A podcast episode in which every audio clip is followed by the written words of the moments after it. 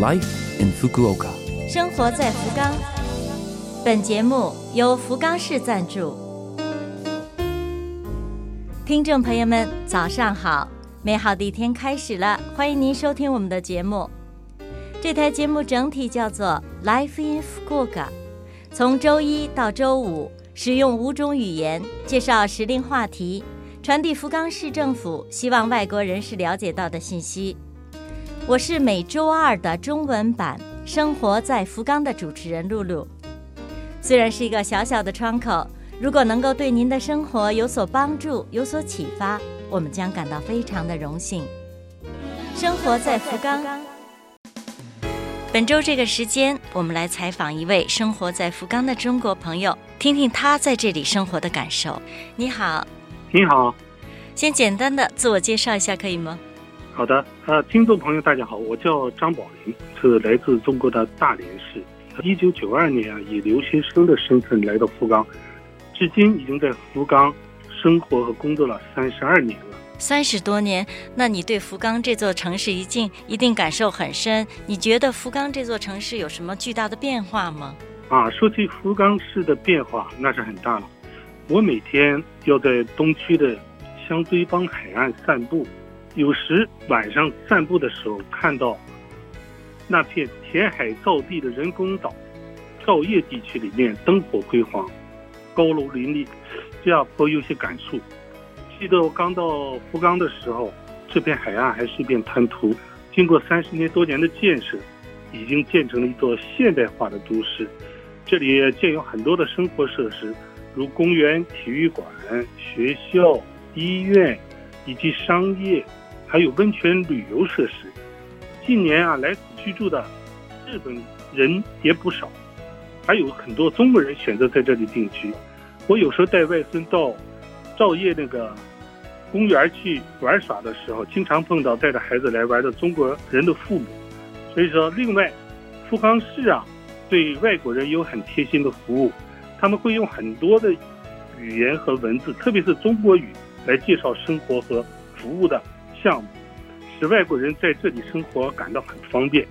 我觉得很值得称赞。像你和周围的中国朋友，平时周末有没有交流啊？呀，周末还有交流，大家在一起。打打网球、登山、聚餐都有交流，和大家相处的很和谐。平时那个有空的时候，在福冈这座城市，你喜欢去什么样的地方？是到野外，像这种自然风光好的地方呢，还是室内的一些设施，比方说呃图书馆之类的呢？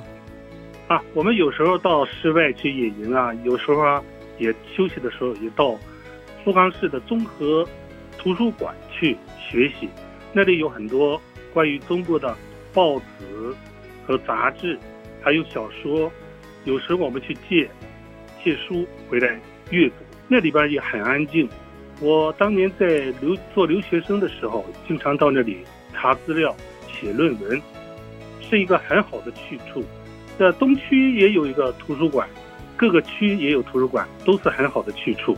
图书馆对于像我们这样的外国人来讲的话，里面有母语，可以小说都是中中文的，这样的话本身就是一个觉得特别亲切的地方，对不对？是是这样的。到了那里以后，呃，有中文的报纸啊、小说啊，阅读一下，了解一下中国现在发展的趋势，大家感到很温馨。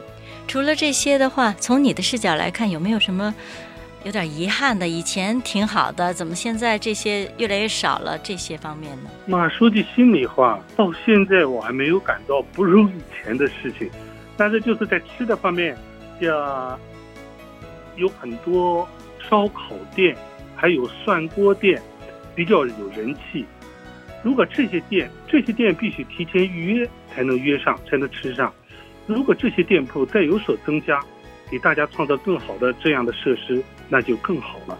像这些的，就是说随心所欲，想去就可以随意的去的地方，即兴的可以去的一些，诶设施或者是餐厅，更多的话就会更方便，是这意思吗？那是这样的，嗯，我是这样这样感觉到。好，最后如果让你为福冈提个建议，就是说将来，比方这方面再下大力气，把它再改好一点，这座城市会越来越好。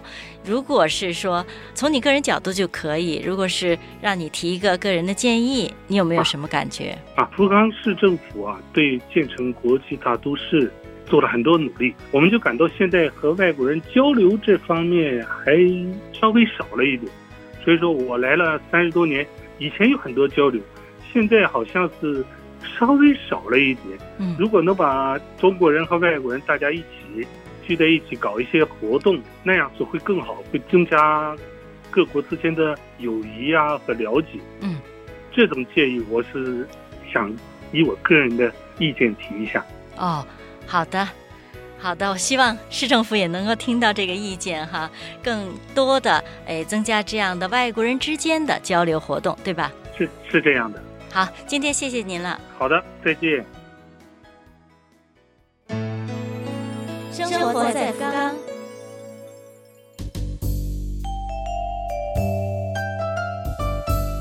以上是本周生活在福冈的全部内容，感谢各位的收听。错过收听的，想听回放的朋友，拉菲菲们的网站上有播客服务，想看文字还可以看我们准备的博客。另外，非常的希望和您交流，请将您的感想或者是希望了解到哪方面的信息等告诉我们。联系我们，请您使用电子邮件，邮箱网址是七六幺 a lovefm 点 co 点 jp。邮箱网址是七六幺 a lovefm 点 co 点 jp。愿这台节目成为您的伴侣，愿大家在福冈生活的开心幸福。我是露露，生活在福冈，咱们下周二早上八点五十四分再会。